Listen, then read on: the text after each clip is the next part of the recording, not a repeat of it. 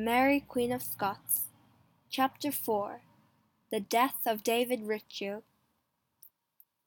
It was a Saturday evening in March 1566.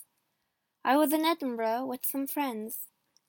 David Riccio was there with six or seven other people. We were in a small room, but there was good dinner on the table, and we were happy. It was dark outside, but inside it was warm and friendly. Suddenly a door opened behind me. In the door was Henry Darnley, my husband. I stood up and smiled. Good evening, my lord, I said. Please come in. Would you like something to eat? No, thank you, he said. I'm not hungry, but I want to sit next to you, wife. Please tell that man to move. A man got out of the chair next to me and Darnley sat beside me. Then he put his arms around me. I did not like it. His face was hot and his eyes looked unhappy. But I smiled and said, I'm happy to see you, my lord. Are you, Mary? he laughed. Are you really? Yes, of course, my lord, but then the second door opened and his friend, Lord Ruthven, stood there. He had a knife in his hand. His face was red and he looked very angry. At first no one moved. Then Ruthven said, Your Majesty, send David Riccio out of this room now. I want him. I looked at Riccio. He was afraid. Why? I said. Why do you want him?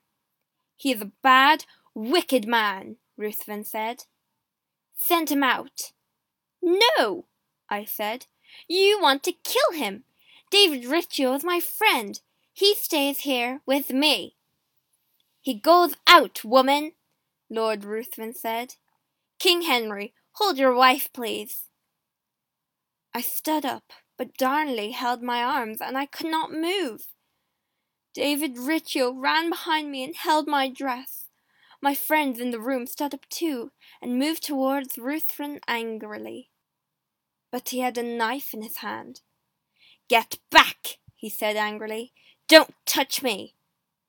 Then five men with knives ran into the little room, and there was a fight. One man held a knife in my face, and another man hit David Riccio behind me, and they pulled him out of the room. Help me! He screamed. Help me, my queen, please, they're going to kill me. Don't! Ah! I couldn't help him, because Darnley had me in his arms. But I could hear David Riccio's screams. I think he fell down the stairs, and he screamed for two or three minutes. Then it was quiet. What are you doing? I asked Darnley angrily. Riccio is a good man. Why are you doing this? Darnley laughed. You are my wife, Mary, not David Riccio's, he said. So why are you with him every evening? You never talk to me. I don't talk to you because you're never here, I said. You're always drinking with your friends. You aren't a king. You're a stupid boy. He laughed again. It was not a nice laugh. Well, he said, perhaps I am a boy, but that is better than David Riccio now. Do you want to go and see him? I did see him. Five minutes after that, he was very dead, and there was blood all over the floor. Poor David Riccio.